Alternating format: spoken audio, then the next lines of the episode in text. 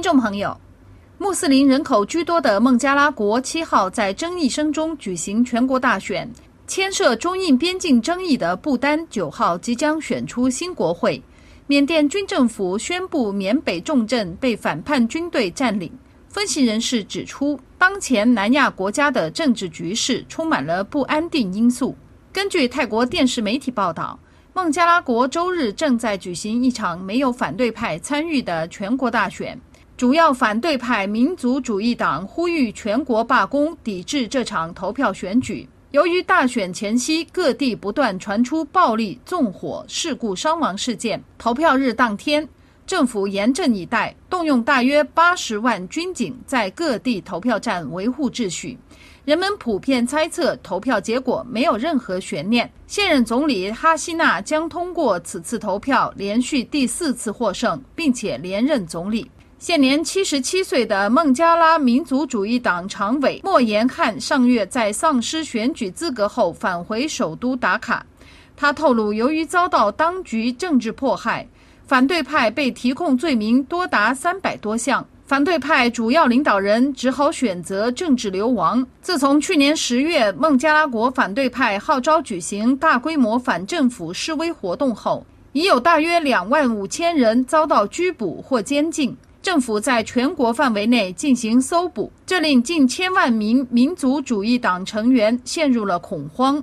孟加拉国警方对此进行澄清，表示警方抓捕对象是涉嫌破坏国家安全的非法人员，并非针对反对派进行政治迫害。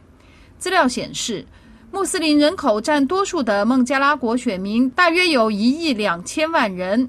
本次投票将选出二百九十九位国家议员，组成第十二届国民议会。媒体街访发现，人民的投票意愿普遍消极，部分民众并不打算出门投票，但绝大多数人期盼新政府上台能够解决当前因高通货膨胀而带来的生存危机。新加坡国立大学南亚研究所研究员兰詹博士观察指出。由于出现了排斥选举、抵制政府的行为和舆论，孟加拉国当局动用维持选举秩序的规模也堪称前所未有。事实上，民主的实质并非只是一场投票选举，而应该是政治人士有意愿倾听不同的声音。当前孟加拉国执政者极力排斥反对派，只能说明一件事，即当权者只是为了巩固政权罢了。媒体评论称，孟加拉国全国选举长期以来一直是暴力抗议和操纵结果指控的冲突爆发点，过去还有发生军事政变和暗杀的记录。当前孟加拉国受到能源涨价的影响，政府采购高价原油，导致国家美元储备下降，生活物资高涨。孟加拉国政府因此向国际货币基金组织申请四十五亿美元经济援助，用于政府收支平衡和预算支持。因此，无论此次选举结果如何，摆脱当前日益恶化的经济困境，无疑仍将是考验孟加拉国新一届政府的重大课题。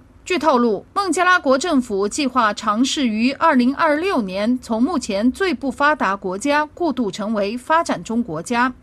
此前，孟加拉国在经济发展。基础设施建设和工业技术上接受来自美国、印度、中国和日本的援助与支持。二零二二年，中国成为孟加拉国最大的外来投资来源之一。随着中国在孟加拉国的影响力显著增强，该国反对党也针对外国势力渗透国家选举提出质疑。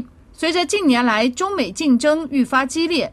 以穆斯林温和派人口大国形象示人的孟加拉国，在国际地缘安全和亚洲产业链供应链中的地位也备受重视。孟加拉国与日本由全面伙伴关系提升为战略伙伴关系。值得一提的是，印度媒体对此次孟加拉国选举已予特别重视。